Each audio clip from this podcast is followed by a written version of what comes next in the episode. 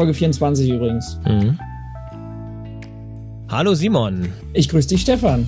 Der Sommer scheint eine kurze Pause zu machen. Ja, das ist wahr. Das ist ganz interessant. Wir nehmen jetzt heute diese Moderation am 21. Juni auf und während wir vor die letzten Tage, glaube ich, deutlich über 30 Grad hatten, ist es heute ja fast schon zu kalt, wenn man keine dicke Jacke trägt. Was aber noch besser ist, am heutigen Datum ist die Inzidenz sogar einstellig. Ich weiß gar nicht, wie sie in Düsseldorf ist, aber im Bundesschnitt ist sie einstellig, glaube ich. Und äh, also insgesamt ist es gefühlt auf jeden Fall sehr entspannt und ich glaube, mit entsprechender Impfung im Rücken werden wir demnächst dann tatsächlich mal wieder im Studio aufnehmen können und nicht über diesen Bildschirm. Das äh, ist die Hoffnung und das bleibt die Hoffnung, natürlich. Wir freuen uns ja immer über, über freudige und nette Rückmeldungen, die wir zu unseren Podcast-Folgen bekommen bekommen. Und es gab natürlich auch eine Rückmeldung, ja, die gesagt hat, wie wäre es denn mal, äh, wenn ihr euch immer mal wieder regelmäßig vorstellt und das Format vorstellt? Denn das ist ja wahr. Es kann ja grundsätzlich sein, dass immer wieder neue Leute unseren Podcast zum ersten Mal hören. Zum Beispiel, vielleicht hört ihr uns auch jetzt heute gerade zum ersten Mal und wisst überhaupt nicht,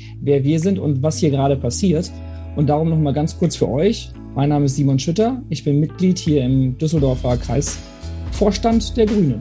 Ja, mein Name ist Stefan Schmidt. Ich bin auch im Kreisverband der Grünen in Düsseldorf äh, Mitglied und bin außerdem Podcast-Produzent und von daher lag es nahe, hier gemeinsam dann auch den Grünfunk zu machen. Und das machen wir jetzt quasi seit ziemlich genau einem Jahr hier. Das sprechen wir im ich sag mal, quasi im zweiwöchentlichen Rhythmus hier mit grünen Mitgliedern aus Düsseldorf. Und dabei im Wechsel geht es um die jeweils letzte Stadtratssitzung oder einfach hochaktuelle Themen, die Düsseldorf beschäftigen. Und Themen sind dabei natürlich unter anderem zuletzt und auch bald in Zukunft jetzt Richtung Sommer wieder natürlich die Bundestagswahl. Aber heute haben wir euch was anderes mitgebracht. Und zwar sprechen wir heute mit dem Jörg Cardeneo.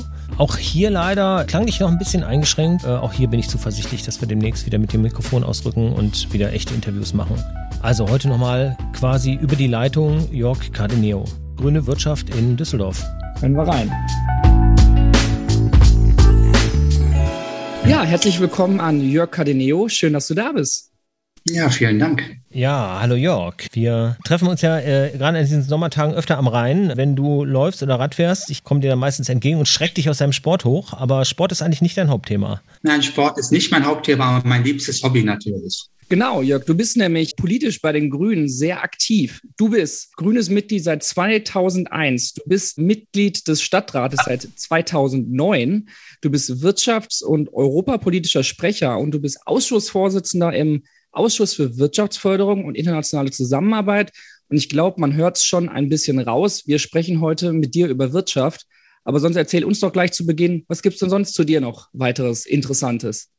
Ja, ich glaube, äh, was man bei mir noch wissen muss, dass ich mich sehr für Sport interessiere. Und äh, ich habe in meinem Leben erst wieder spät angefangen mit dem Sport, erst mit 41. Ich habe das Laufen dann auch durch Zufall entdeckt. Und das Fieber beim Laufen hat mich dann so gepackt, dass ich dann auch mal einen Marathon laufen wollte.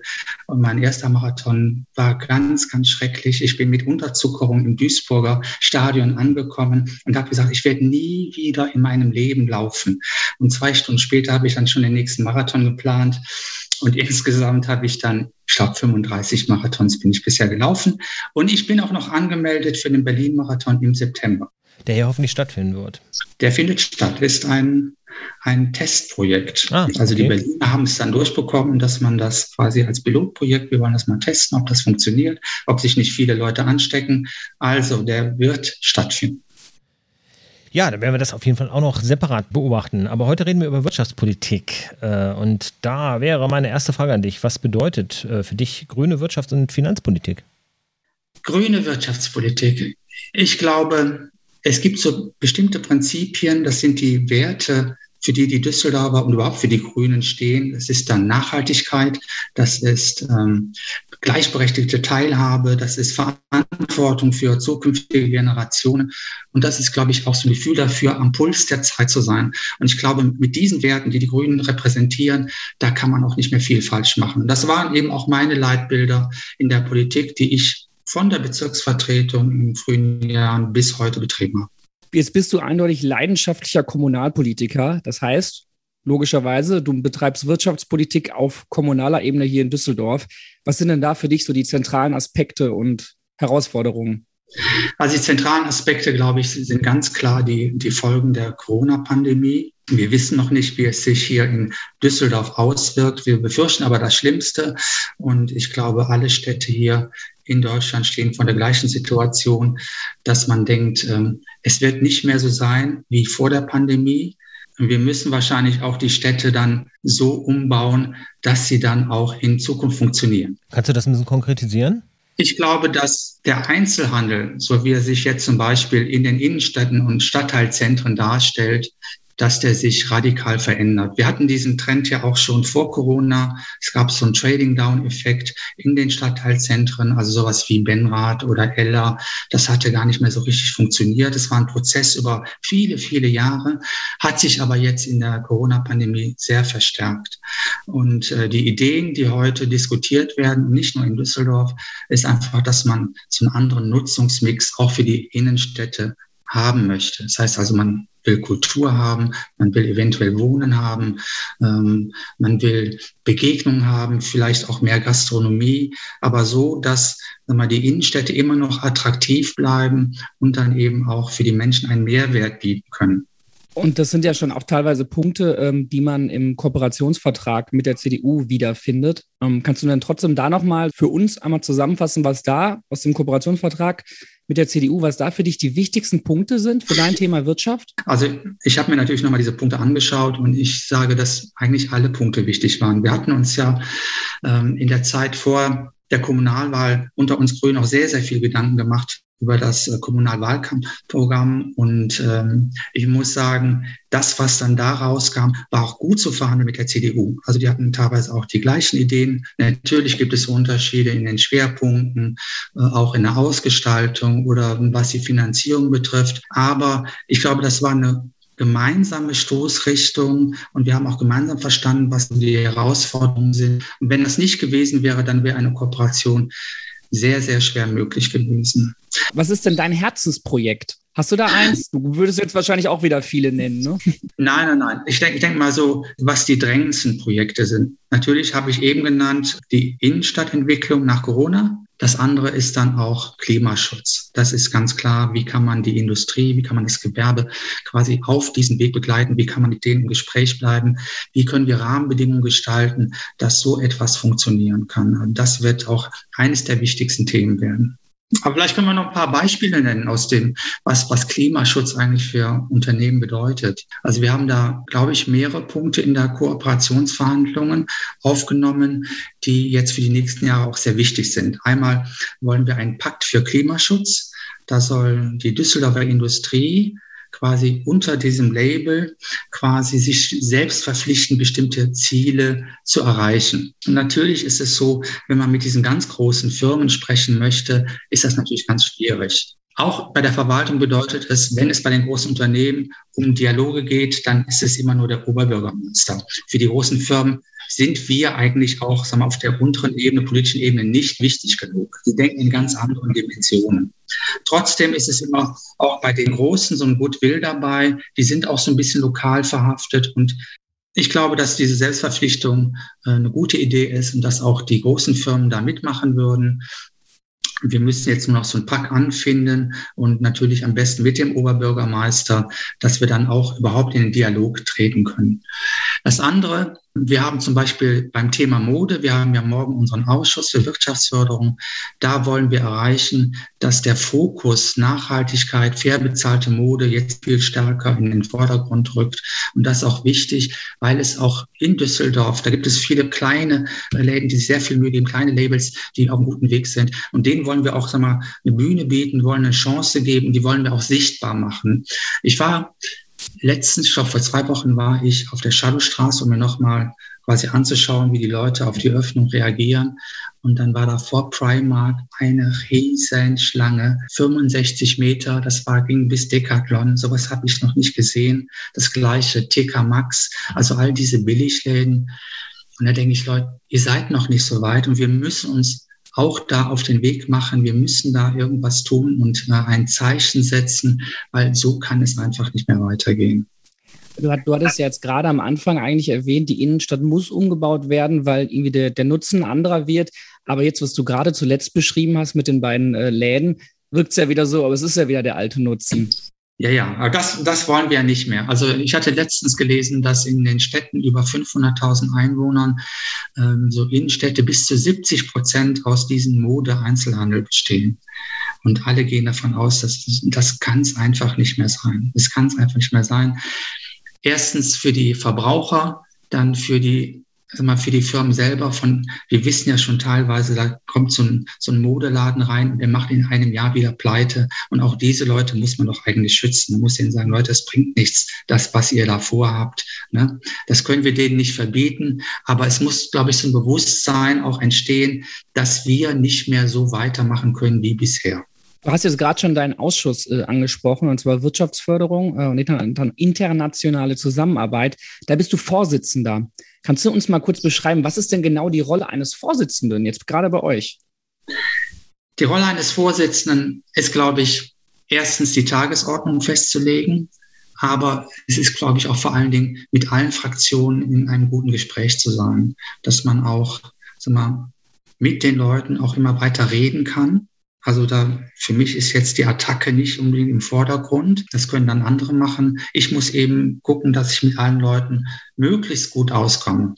Ich glaube, man hat auch eine Verpflichtung, an vielen Veranstaltungen teilzunehmen, sondern man ist ja auch schon in einer herausragenden Position als Ausschussvorsitzender. Und man wird dann auch viel ernster genommen, was man dann sagt und was man tut. Und das ist natürlich auch eine schöne Aufgabe. Und natürlich haben sich auch was, was mich auch freut, so die Inhalte auch für die Grünen geändert.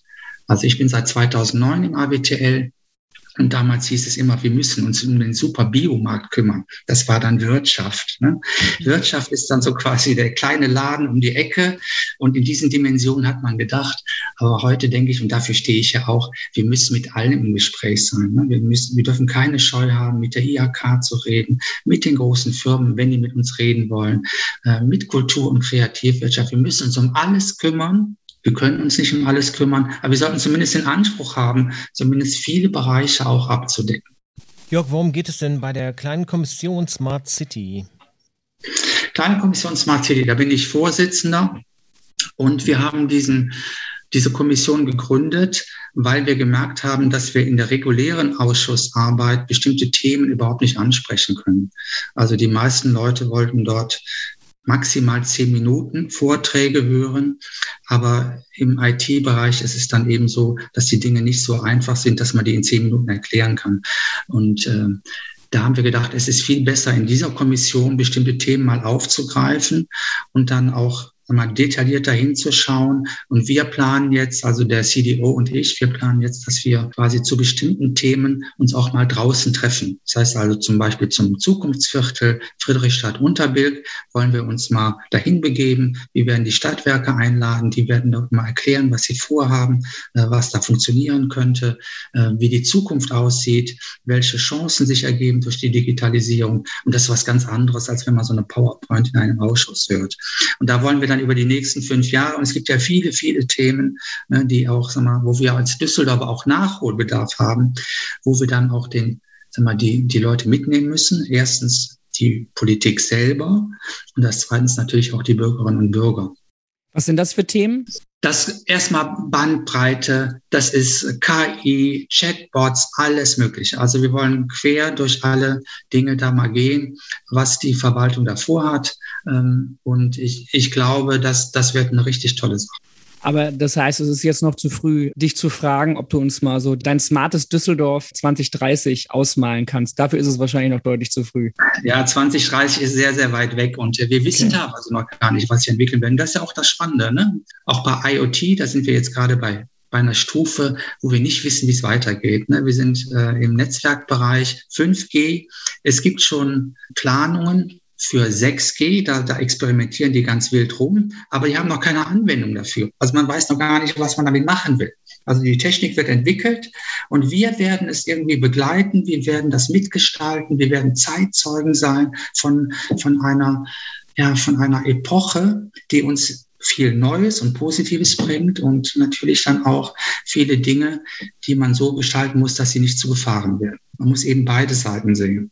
Ja, ich merke schon, die, die Begeisterung steckt auf jeden Fall an. Finde ich wirklich herausragend, wie, wie du dich dafür begeistern kannst. Und gerade Politik will ja gestalten und du merkst selber, du bist da in einem Thema, wo du noch gar nicht siehst, wohin das geht. Und äh, das macht den Reiz aus. Ähm, Finde ich wirklich klasse. Ähm, Vielen Dank bis hierhin erstmal. Ähm, jetzt nochmal zum Abschluss ein harter Cut. Wir verlassen ein bisschen die Kommunalpolitik. Wir haben in drei Monaten die Bundestagswahl und darum wollen wir jetzt eigentlich alle unsere Gäste dann immer am Abschluss einer Folge fragen, worauf freust du dich denn jetzt in den nächsten Wochen und Monaten mit Blick auf den Wahlkampf am meisten? Ich freue mich darauf, wie die anderen Parteien reagieren, wenn sie zum Klimaschutz nochmal intensiver befragt werden.